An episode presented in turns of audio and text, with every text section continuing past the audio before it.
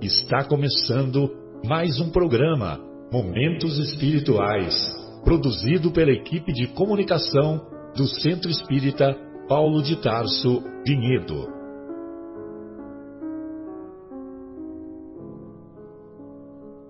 Se guardas contigo o estigma do sofrimento, indagando pela solução dos velhos problemas do ser e da dor, se percebes a nuvem que prenuncia a tormenta e o vórtice traiçoeiro das ondas em que navegas, vem conosco.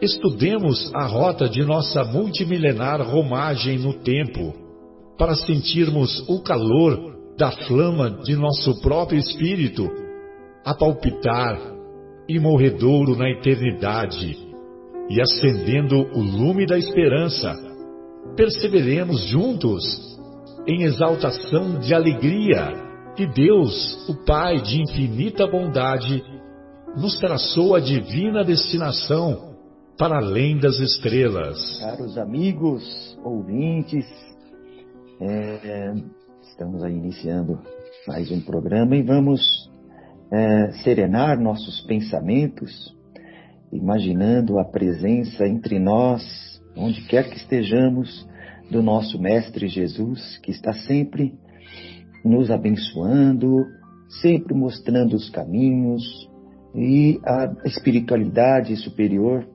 né, buscando nos intuir a tomarmos a decisão correta, a fazermos o bem, não importando a quem. Que possamos, agora, reunidos em comunhão em nome de Jesus, né, fazermos esse trabalho lindo esse trabalho que é este programa Momentos Espirituais, que possa ele né, servir para aqueles ouvintes que estão é, nos acompanhando, de alguma forma, em algum dia nos acompanhar, né, refletir sobre as palavras do Mestre, bem como os ensinamentos que são passados no belíssimo livro Paulo Estevam. Que assim seja, graças a Deus.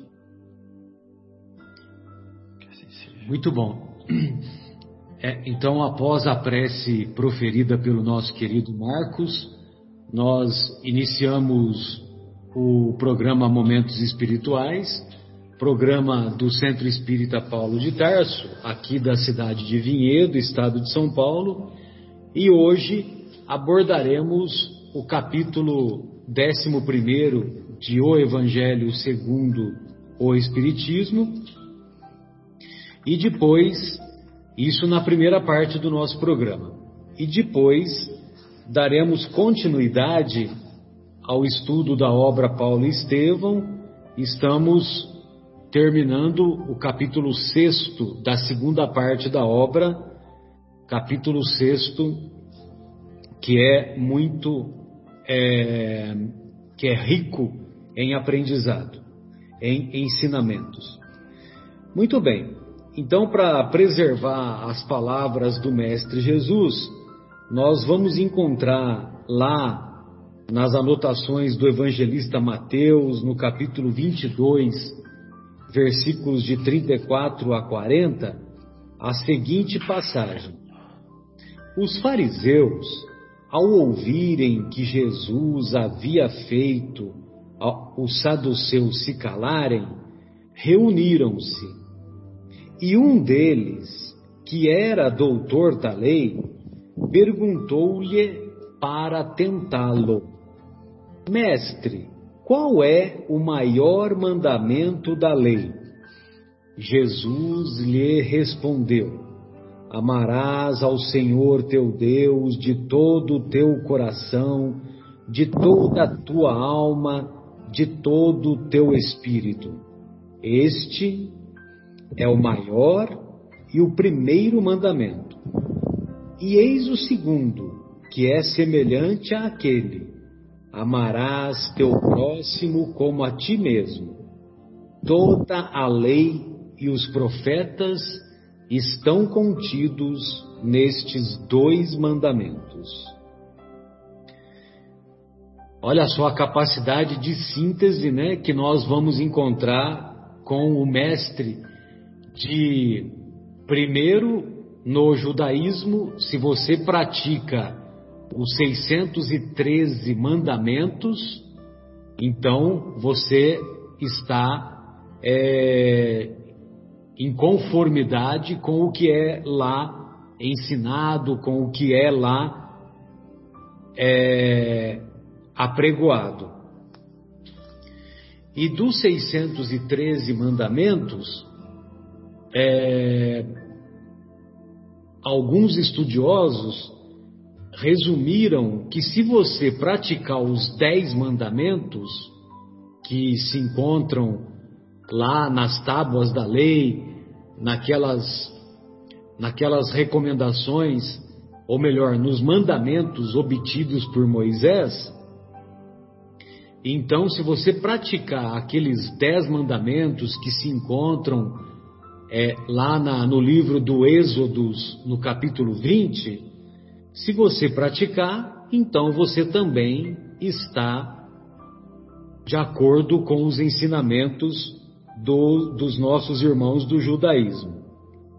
E aí vem Jesus e resume ainda mais, né? Ou seja, se você praticar esses dois mandamentos, né, que nós podemos até é, ampliá-lo para três mandamentos, Todo mundo fala dois, mas na verdade são três, né? Porque é amar a Deus, amar ao próximo e amar a si mesmo, né? Porque se você não amar a si mesmo, você não, não tem uma referência de como amar o próximo, né? Então vem Jesus e resume nesses dois mandamentos. E o interessante também é que lá no judaísmo, quando eles falam mandamentos, é uma ordem, não é uma recomendação, não é um conselho, né? É uma ordem que deve ser cumprida. Por isso que eles são tão rigorosos lá, sobretudo os nossos irmãos judeus ortodoxos, são tão rigorosos lá no, no dia de sábado, né? Lembrai-vos de santificar o dia do sábado, né? Então, por exemplo, é, você não pode nem apertar o botão da cafeteira, da cafeteira lá no hotel no sábado, porque não é para fazer nada. Não pode fazer nada, né? Só que lógico, né? Tem aquelas incongruências, né? Não pode apertar o botão, mas o funcionário foi trabalhar lá no hotel, né? Não então, pode apertar o botão do elevador também. Não entendi. Não pode apertar o botão do elevador também. Não pode apertar o botão do elevador também. Exatamente. É, então, quer dizer, mas eu, eu só estou comentando nesse sentido para nós termos em mente que são mandamentos, são ordens. E essa ordem, amar o Senhor, amarás ao Senhor teu Deus de todo o teu coração, de toda a tua alma e de todo o teu espírito, ela se encontra lá em Deuteronômio, no capítulo 6, versículo 4. E para a gente gravar, é amarás ao, seu, ao Senhor teu Deus café. Café de todo o teu coração. C. De toda a tua alma. A. Com todas as tuas forças. F. E de todo o teu espírito. É, café, né? Então você. E. Só para a gente guardar, né? Uhum. É, então, se você ama a Deus com essas características, você está agindo corretamente. E o amarás aos, ao teu próximo como a ti mesmo encontra-se em Levítico, no capítulo 19, versículo 18. Então, por isso que Jesus disse, né, que ele não veio, é, não veio revogar a lei de Moisés, mas ele veio dar cumprimento. Ele veio mostrar como que se faz, né? Porque amar a Deus e amar ao próximo já se encontravam lá na Torá. Nós vamos ver nos próximos capítulos que se houve uma novidade que Jesus trouxe, foi a novidade que será estudada no próximo capítulo, que é amar os vossos inimigos, amar os vossos opositores. E esse capítulo, Amar o Próximo como a Si Mesmo, ele é de uma riqueza fascinante, né? Porque, veja só, a primeira mensagem é assinada pelo espírito de Lázaro. Lázaro, que foi amigo, amigo pessoal de Jesus, quando Jesus ia para Jerusalém, ele ficava hospedado lá em Betânia, lá na casa do amigo Lázaro, irmão de Marta e de Maria. Marta, Marta, né? Tem aquele famoso diálogo, né? Então, e, e ele fala, e o, esse, o, o espírito de Lázaro, ele diz, é, ele diz na mensagem dele, um trechinho aqui que eu separei, que é muito emocionante, né? Particularmente para nós espíritas, né? Então ele diz assim: quando Jesus pronunciou a palavra amor, os povos se emocionaram. E os mártires, cheios de esperança, algumas traduções colocam ébrios de esperança, é, desceram ao circo. O Espiritismo, por sua vez, vem pronunciar uma segunda palavra do alfabeto divino. Ficai atentos, pois esta palavra, pois esta palavra ergue a laje das sepulturas vazias. Essa palavra é a reencarnação que, triunfando sobre a morte, revela ao homem deslumbrado o seu patrimônio intelectual. Há uma outra mensagem também, não menos bela, do Fenelon, que foi um filósofo do século XVIII. Há uma outra mensagem também muito bonita do Sansão, que é um antigo membro da Sociedade Espírita de Paris, e ele foi muito dedicado lá com a equipe do Allan Kardec, a, e ele se, a sua dedicação foi tamanha que ele, que ele pediu para que os benfeitores espirituais permitissem que, que caso ele desencarnasse e o, e o Kardec estivesse ainda encarnado à frente das reuniões mediúnicas da Sociedade Espírita Parisiense, que ele, que os benfeitores espirituais permitissem que ele pudesse ser evocado e pudesse dar o testemunho do que lhe ocorrera após a desencarnação. E esse, e esse testemunho e, essa, é, e esse relato encontra-se lá na obra O Céu e o Inferno, naquele capítulo naquele capítulo que fala sobre os espíritos considerados felizes. Olha só que bacana, né? E, e, então, mais ou menos três dias após a desencarnação do Sansão, é, essa comunicação mediúnica foi obtida lá na Sociedade é, Espírita de Paris. Nós vamos encontrar também uma mensagem belíssima assinada por Emmanuel. E esse Emmanuel, apesar de, de ter é, escrito, de ter enviado essa mensagem em 1861, é o mesmo Emmanuel que vai acompanhar toda a trajetória do nosso querido e inesquecível Chico Xavier. Então, ele coloca essa mensagem belíssima falando sobre o egoísmo. E no segundo parágrafo dessa mensagem, olha só o que ele diz. E é por isso que eu tenho muita admiração pelo Emmanuel, né? Ele diz assim: Jesus vos deu o exemplo da caridade, e Pôncio Pilatos o exemplo do egoísmo. Enquanto o justo vai percorrer as santas estações de seu martírio, Pilatos lava as mãos, dizendo: Que me importa? E disse aos judeus: Este homem é justo, por que quereis crucificá-lo? E, no entanto, deixa-o ser conduzido ao suplício.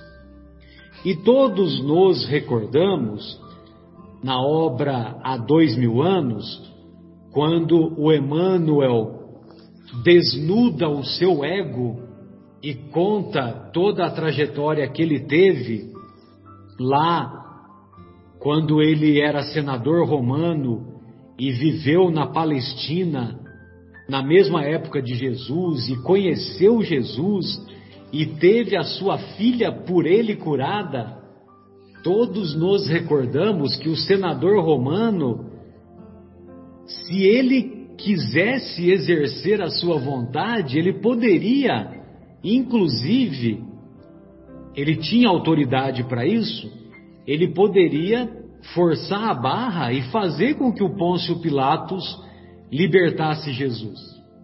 Lógico que nós reconhecemos que a, a, pressão política foi muito grande, né? Havia todo, toda uma pressão, principalmente dos zelotes, para que Jesus fosse crucificado e, e Barrabás fosse libertado, né? Então, isso tudo contribuiu, né? Os acontecimentos, o contexto contribuiu para que, a, para que Jesus fosse sentenciado à morte e também para que a profecia fosse cumprida. Mesmo porque as lições de fraternidade, de solidariedade, as lições do amor que não espera recompensa, certamente não atravessariam os séculos como atravessou se Jesus tivesse por algum motivo sido libertado, né? O mais provável é que, é que essas lições não teriam a mesma força que teve com a crucificação injusta que lhe atingiu. Bem, e para terminar aqui a, a minha fala, eu separei aqui a mensagem intitulada Alguém, é, que é psicografada pelo médium Antônio Baduí e ditada pelo espírito André Luiz, né, na obra, nessa obra magnífica Vivendo o Evangelho. Então ele diz assim: você não vence o egoísmo de uma só vez, mas pode alcançar, mas pode alcançar pequenas, pequenas e seguidas vitórias na vivência diária. Alguém na condução lotada está de pé e desconfortável. Ofereça o assento. Alguém em fila qualquer está aflito. Ceda à frente. Alguém na sala de espera está impaciente. Dê o seu lugar. Alguém à mesa está com mais fome. Sirva-se depois. Alguém no escritório é inexperiente forneça os detalhes. Alguém na calçada estreita está com pressa. Afaste-se sem barulho. Alguém na rua pede-lhe o favor da informação. Atenda. Alguém no trânsito insiste com buzina. Deixe passar. Alguém no clube está sem ambiente. Facilite a situação. Alguém na família exige mais. Vá além do simples dever. Vá além do simples dever. São atitudes simples, tidas à conta de boa educação, mas realmente constituem os primeiros passos no campo da solidariedade. Sirva sempre alguém em dificuldade ainda que ele não lhe peça, pois esse alguém é o amigo que o ajuda a vencer o egoísmo. Esse alguém é o amigo que o ajuda a vencer o egoísmo. Como diz o comandante do soldado Bill, sempre podemos fazer algo mais. Ô Marcos, gostaria de ouvi-lo, querido. Fique à vontade. O que, que você separou aí para nós? Opa, boa tarde, boa tarde, Marcelo, novamente, aos amigos, aos ouvintes. É, bom, esse capítulo 11, né, fala, é um capítulo, como todos, né, são belíssimos, mas fala assim do egoísmo, né, e a caridade também, que tem que ser aliada à fé. Eu, eu vou procurar, assim, me ater bem ao, aos tópicos do, do Evangelho mesmo, né, é, que inicia dizendo que o egoísmo é, retarda o processo moral. Se nós estamos aqui para nos avançarmos, moralmente falando, né, temos que nos afastar completamente do egoísmo. E muitas vezes, amigo, nós tem, nós é, parece que com esse conviver do mundo, nós sempre estamos achando que os errados são os outros, que não fazem aquilo, que não fazem isso, que não fazem aquela coisa, que os governos, que as pessoas que cruzam com a gente, que a gente vê vários casos, mas o Evangelho próprio nos diz que o egoísmo está dentro de nós. É uma, é uma, uma, uma batalha que travamos conosco mesmo. Né? E é preciso vencer com coragem essa batalha, ou vencer a si mesmo, porque começa dentro de nós a não sermos egoístas, né? a sermos é, caridosos. Né? O egoísmo é filho do orgulho, né? que é uma negação completamente da caridade. Então são antagônicos, né? são totalmente extremos, caridade do egoísmo. E, e não ser egoísta, ou seja, ser egoísta não é somente aquilo que você, vamos falar, vamos pensar da seguinte forma, ser egoísta não é só querer ter tudo para nós. Não é só isso o ser egoísta. O ser egoísta é você não ter sensibilidade pelo sofrimento dos outros. Isso é, é ser egoísta.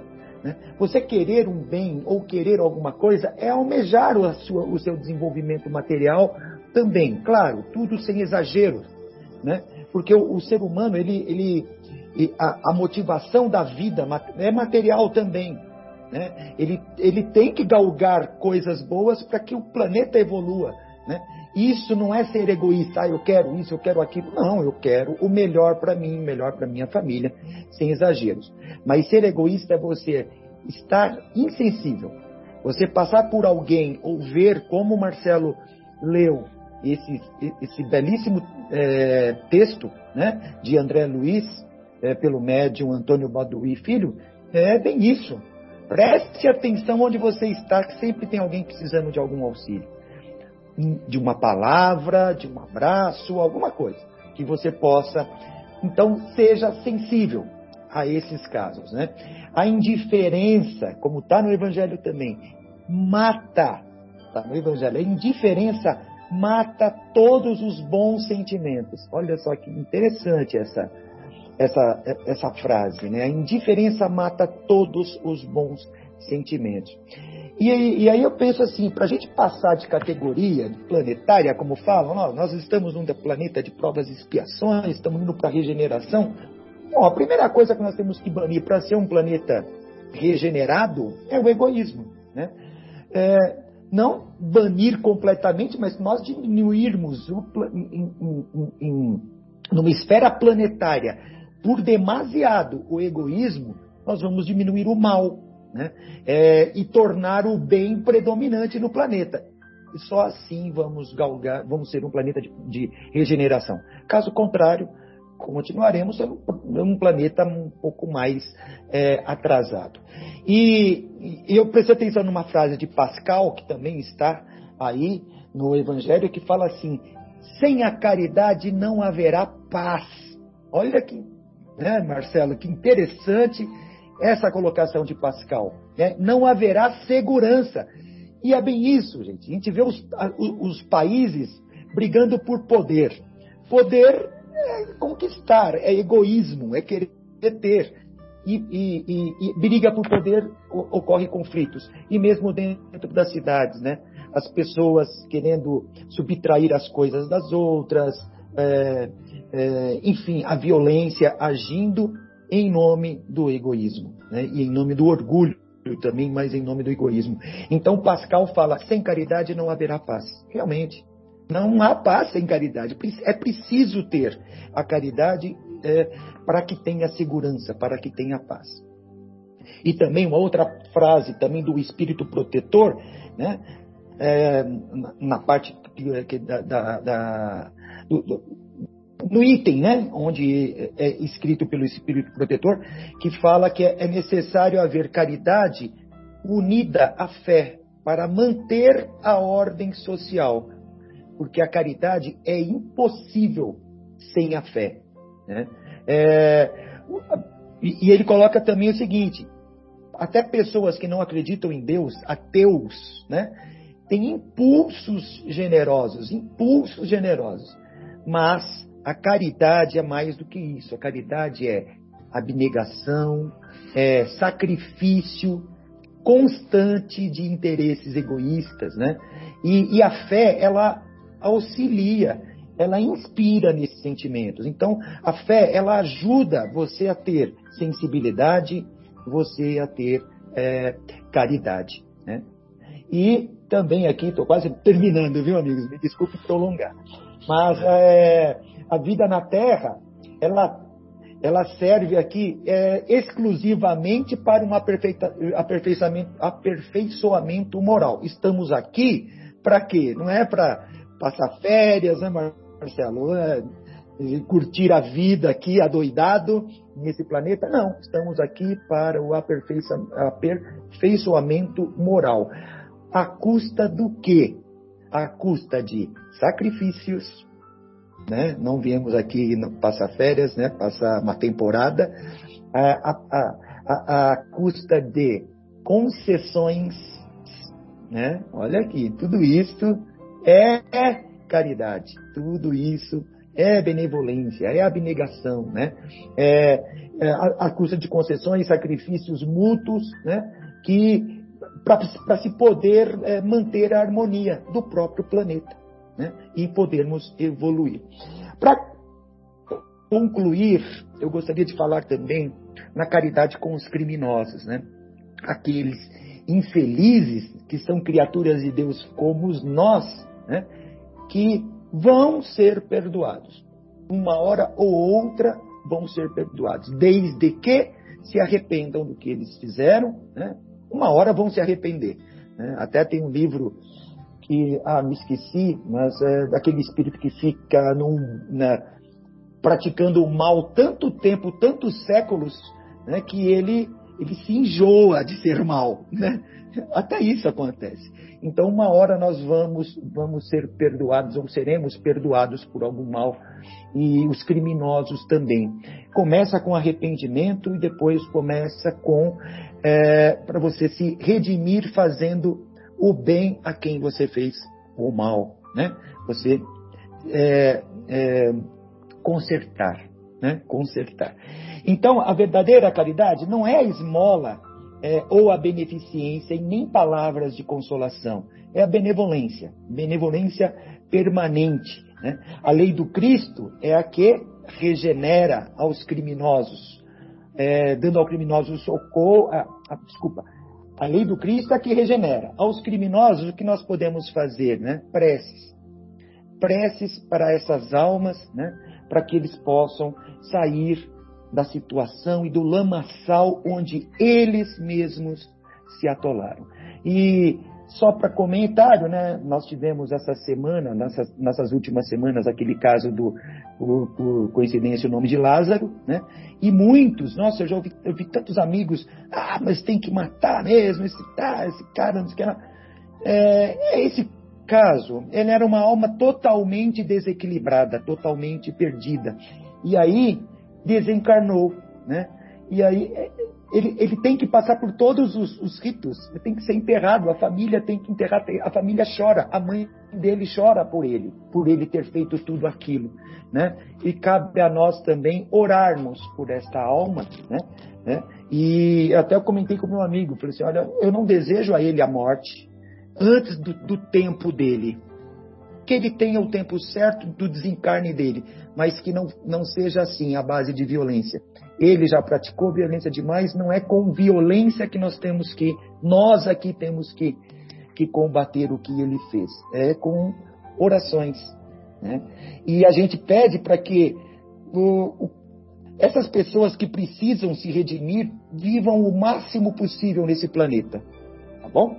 É, que vivam o máximo para que eles tenham um longo tempo aqui para ainda poder, aqui mesmo, se arrependerem e consertarem o mal que ele fez, que eles, que ele, que esses criminosos fizeram.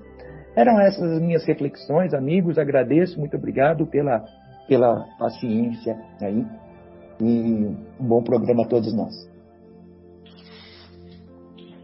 Maravilha, Marcos. E é aquela história, né? A gente sempre tem que se lembrar daquela do BIP, né? É, que se encontra lá na, na questão 886 do Livro dos Espíritos, né? Como Jesus compreendia a caridade em seu tempo. Benevolência para com todos, B indulgência com as imperfeições alheias e e perdão das ofensas, né? Com P, então fica BIP. Então, é lógico, né, que a gente precisa ter boa vontade e ter um outro olhar com os criminosos, né? Sempre, eu sempre me lembro, né, até comentei algumas semanas atrás que o, o Chico Xavier, ele foi fazer, ele foi fazer uma uma visita numa penitenciária lá nos arredores de Uberaba e, e ele perguntou para o carcereiro: Quantos de nós somos aqui? Aí o carcereiro falou lá quantos, quantos presos haviam, né?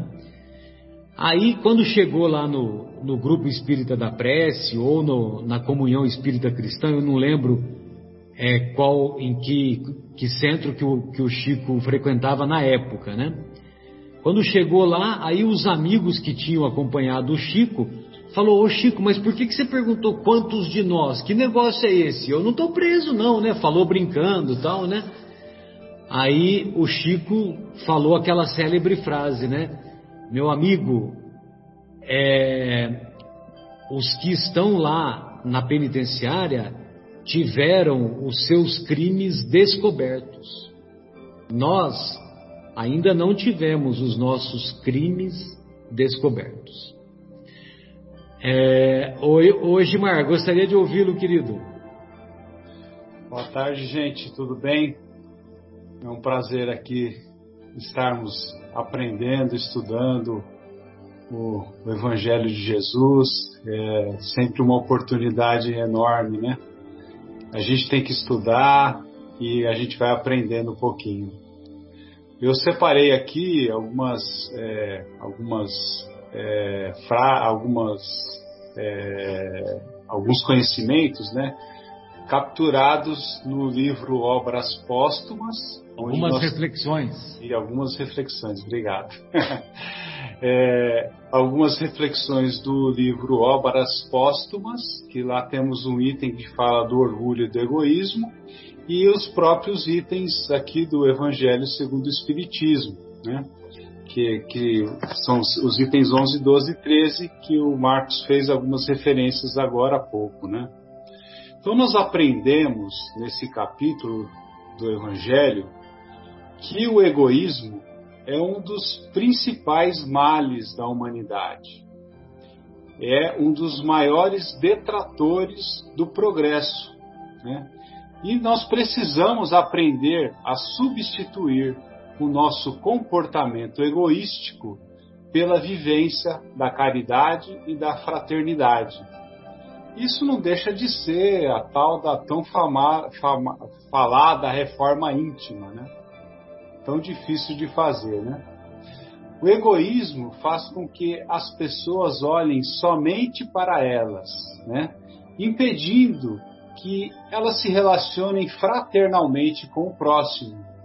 Como se diz aqui no Evangelho, o egoísmo é, portanto, o alvo para o qual todos os verdadeiros crentes devem dirigir suas armas, suas forças e a sua coragem. Mas, para vencer o egoísmo, precisamos mudar o nosso comportamento. Significa nos transformarmos para melhor. Por isso que não é um movimento fácil. Uma coisa é exigir dos outros uma mudança.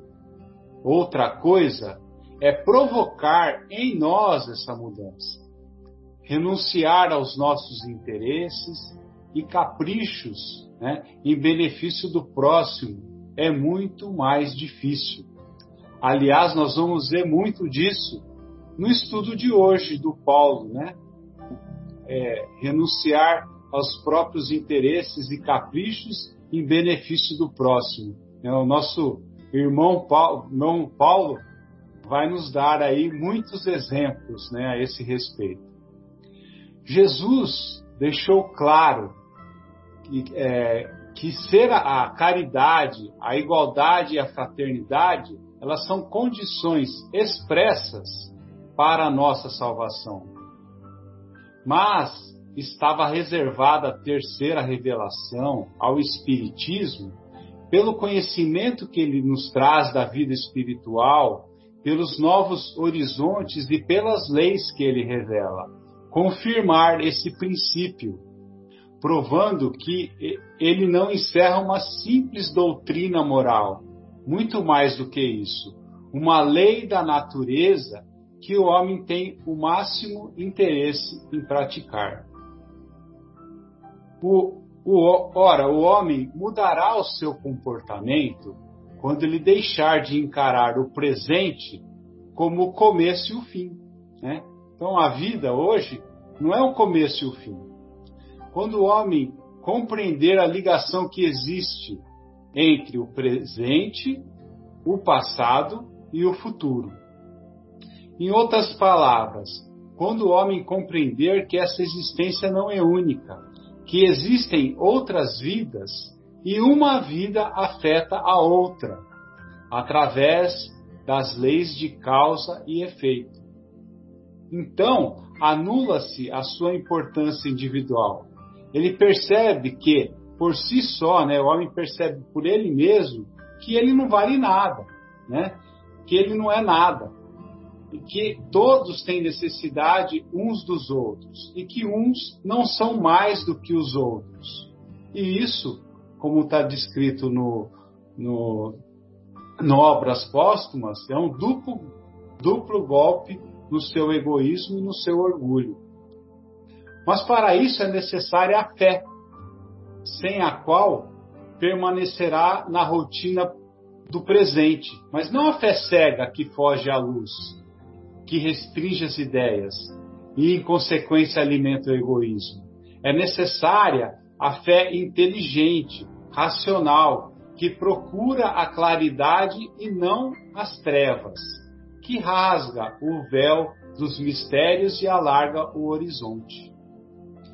Essa fé, elemento básico de todo o progresso, é a que o Espiritismo proporciona, fé robusta, porque se baseia na experiência e nos fatos, porque ele fornece provas palpáveis da imortalidade da alma, lhe mostra de onde ele vem, para onde vai e por que está na Terra.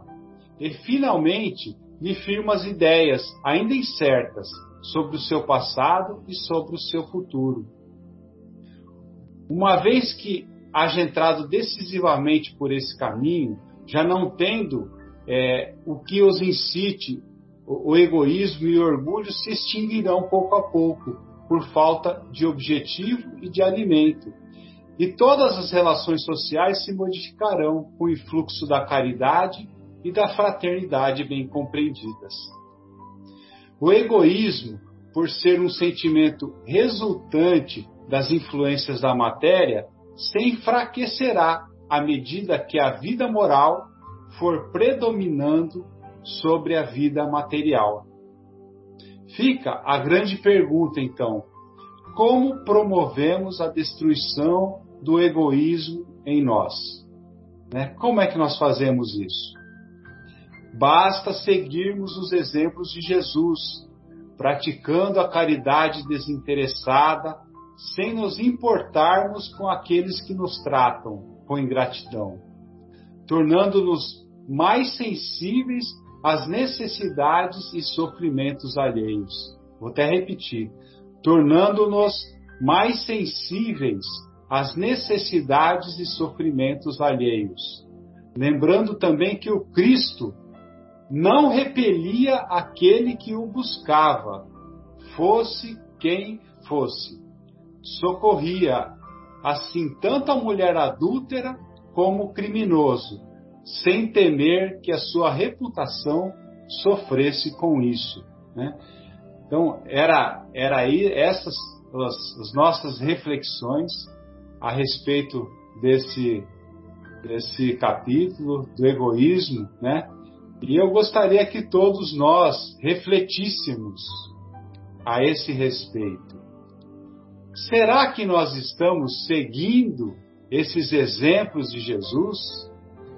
Será que nós estamos praticando a caridade desinteressada? Né? Será que nós estamos cada vez mais nos tornando mais sensíveis às necessidades e os sofrimentos do nosso próximo, né? Nós estamos vivendo um momento especial do nosso planeta, um momento da, de uma pandemia. Será que é, a gente está se sensibilizando? A gente está tá, tá, é, tá cada vez mais sensível aos sofrimentos de tantos irmãos que estão passando tantas dificuldades?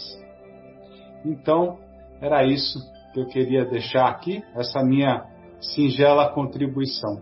Obrigado, pessoal.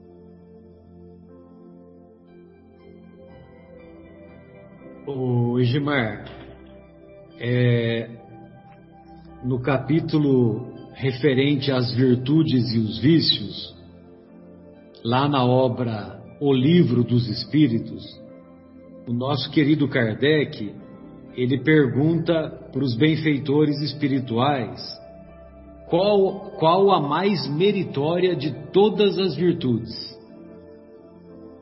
Ele já começa a, o capítulo com essa pergunta, né?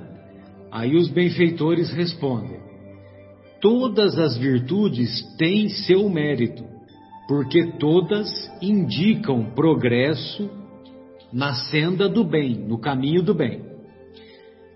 Há virtude sempre que há resistência voluntária ao arrastamento dos maus pendores. Ou seja, é, quando você resiste à tentação, então você está demonstrando virtude, né? A sublimidade da virtude, porém, aí ele vai falar qual a mais meritória, né? A sublimidade da virtude, porém, está no sacrifício do interesse pessoal pelo bem do próximo, sem pensamento oculto. Olha só, tem a história do pensamento junto, né? Porque você tem que demonstrar interesse, mas não ter nada oculto, né? Uma, uma vantagem que você possa auferir. Vantagem seja financeira, material, seja de, de influência, né? De tráfico de influência. Nenhuma vantagem. A mais meritória das virtudes é aquela que se assenta na mais desinteressada caridade. Né? Então você falou da caridade desinteressada, né? E o, Mar, o Marcos já havia falado essa questão da sensibilidade. Se nós nos deixamos levar pelo egoísmo, nós nos tornamos com mais frequência insensíveis. E aí, Fábio, gostaria de ouvi-lo, querido. Fique à vontade. Muito bom. Estou aqui é, matutando, né? Só faltou o matinho na boca para ficar refletindo sobre o que vocês estavam falando aí, por tudo que foi lido. É,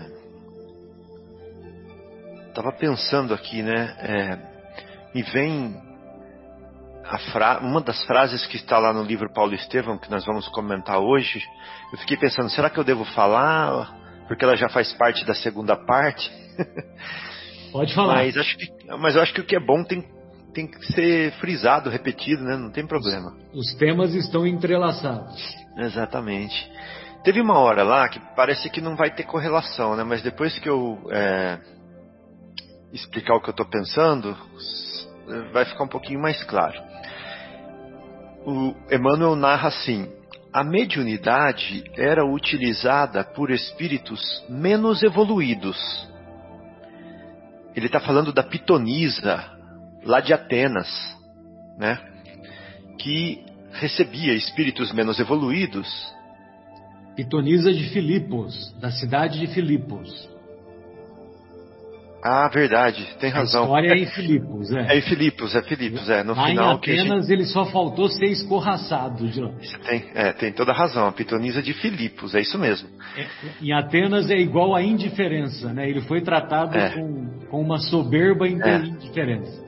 Isso mesmo, obrigado aí pela é, correção. Então, em Filipos tinha uma pitonisa que era é, jovem, né, uma moça jovem, que era utilizada é, pela família para angariar recursos e vantagens, né, para a família, É, através de espíritos menos felizes, que aí ele explica aqui assim, ó, que se compraziam em dar palpites sobre motivos de ordem temporal. Eu tive que parar nessa frase aqui.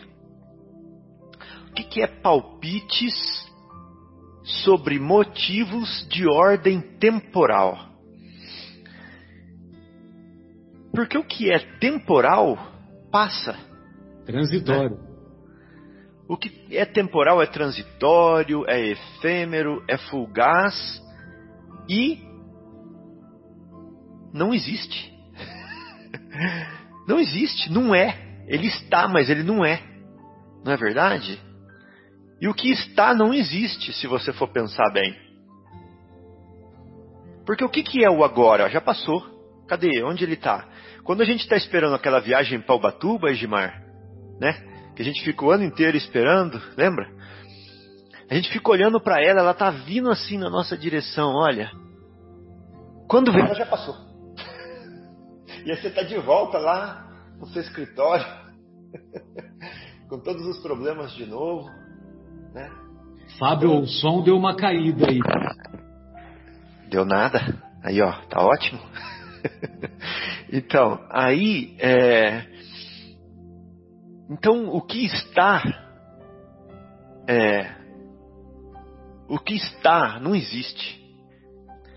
É temporal, né? É uma ilusão. É uma ilusão.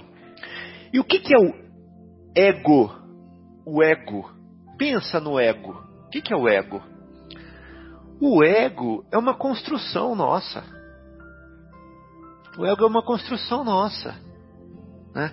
Que a gente pensa que é alguma coisa, mas ele também não existe. né? Se a gente for pensar bem. Ele é uma coisa efêmera, transitória, fugaz, que passa também. E provavelmente Fábio Nascimento não vai ficar marcado na história, não vai ficar escrito em nenhum lugar, né? Se bobear, nem escrito na pedra do túmulo, se bobear. Principalmente se depender do meu gosto. Entendeu?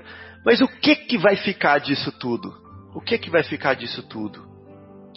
Vai ficar o quanto isso, esse, esse tempo aqui serviu para para ampliar a minha sabedoria, para ampliar o meu coração, para ampliar a minha consciência, né? para ampliar o meu, é, meu entendimento e a minha apreciação é, da vida, do próximo, de Deus. É isso que vai ficar. E isso sim existe. Isso sim existe. Então, se um espírito vem falar de política, vem falar é, que vai acontecer no final da pandemia, vem falar quem que é o tipo de gente que está morrendo, quem que é o tipo de gente que está sobrevivendo, se ele vem falar se a plantação vai dar bastante café esse ano ou não vai dar bastante café esse ano, né? Se ele vem falar é, de coisas temporais, então isso não pode ser superior. Agora, se ele vem falar do sucesso da alma, se ele vem falar dos caminhos, das flores, se ele vem falar de conquistas, se ele vem falar de, é, de escolhas, se ele vem falar de transformações, de, né, de coisas de espiritualidade, aí é diferente. Aí é diferente. Então, o ego, como a gente estava falando, é um nada que vai acabar. Né? Essa personalidade vai acabar. Agora, o ismo desse ego, o ismo desse ego é a doença né, de supervalorizar esse ego. De dar para ele um valor de que é. de que não faz sentido nenhum. É como eu valorizar um castelo de areia. Né? Como eu valorizar um castelo de areia. Então, nesse. Eu, eu, eu peguei isso daí como gancho, né? Da, do livrinho do Paulo de Tarso, que os espíritos superiores não vão, né? dar, se comprazer em dar palpites sobre coisas temporais. E vou ler aqui nesse livro é, que chama O Ser Consciente, de Joana de Ângeles, fala sobre o egoísta. Lá fala assim, ó. O egoísta é detentor de coisas, não de paz. Né? Detentor de coisas. Que são coisas? São areias também do castelo, são castelos de areia também. Detentor de coisas, não de paz. Para ele, o sentido da vida permanece adstrito ao círculo estreito da aquisição de coisas e à sujeição de outras pessoas aos seus caprichos. Olha só, para ele, para o egoísta, o sentido da vida permanece adstrito ao círculo estreito da aquisição de coisas e a sujeição de outras pessoas aos seus caprichos. Ai de mim, né? Porque quantas vezes eu me peguei nisso daqui? Quantas vezes? Né? Ai de nós, ai de todos nós. Desenvolvendo a degenerescência afetiva até o naufrágio fatal. Por quê? Porque se agarrou numa coisa que vai desaparecer, que vai passar. Se agarrou numa coisa que vai passar. Agora, nessa mensagem do Evangelho segundo o Espiritismo, quando os amigos leram, fiquei assim pensando muito, falou assim, olha, que o egoísmo é a negação da caridade. Ou seja, ele não é o oposto da caridade. É diferente. O oposto da caridade é diferente de negação da caridade. Porque se você não fizer a caridade, já é egoísmo. E o que eu li aqui até agora, que eu falei até agora, é quando você vai no outro extremo, quando você quer acumular tudo para você. Quando você quer se sobrepor às outras pessoas, quando você quer submeter as outras pessoas ao seu capricho, lá no outro extremo. Mas aqui ele está indo mais longe no Evangelho. Ele está falando assim, ó. Se você simplesmente não faz, fizer nada, meu amigo, isso já é egoísmo. Isso já é egoísmo. E aí ele dá o exemplo. Ele fala assim, ó. Jesus vos deu o exemplo da caridade e Pôncio Pilatos do egoísmo. Pois, quando o primeiro, o justo, vai percorrer as santas estações do seu martírio, o outro lava as mãos. Então, lavar as mãos é egoísmo. Ou seja, não fazer nada é egoísmo. E aí ele fala assim, ó, que me importa? Animou-se a dizer aos judeus: Ei, esse homem é justo, por que o quereis crucificar? Mas entretanto, deixa, não faz nada. Não faz nada. Né? Então isso é, me chamou a atenção porque realmente é, é um outro é um outro passo, é um outro passo. Aqui nessa terra, aqui nessa terra, parece que a gente não vai realmente encontrar felicidade. Por quê? Porque aqui é um lugar para desafiar a gente. É um lugar para desafiar a gente até o fim. Parece que ela foi projetada para isso, não é mesmo? Então, quando eu achei felicidade, falando assim, ai ah, que bom, eu não quero tudo para mim, vem essa chapuletada aqui e fala assim: calma, meu filho, ainda está longe de chegar lá. Agora, em vez de você só não querer tudo para você, você tem que querer para os outros. é ativo o negócio, não é passivo. Né? Vai mais, dá, anda o próximo a próxima milha, né? oferece o outro lado. Né? Então, é, isso que me chamou a atenção nesse estudo enquanto vocês estavam comentando aí.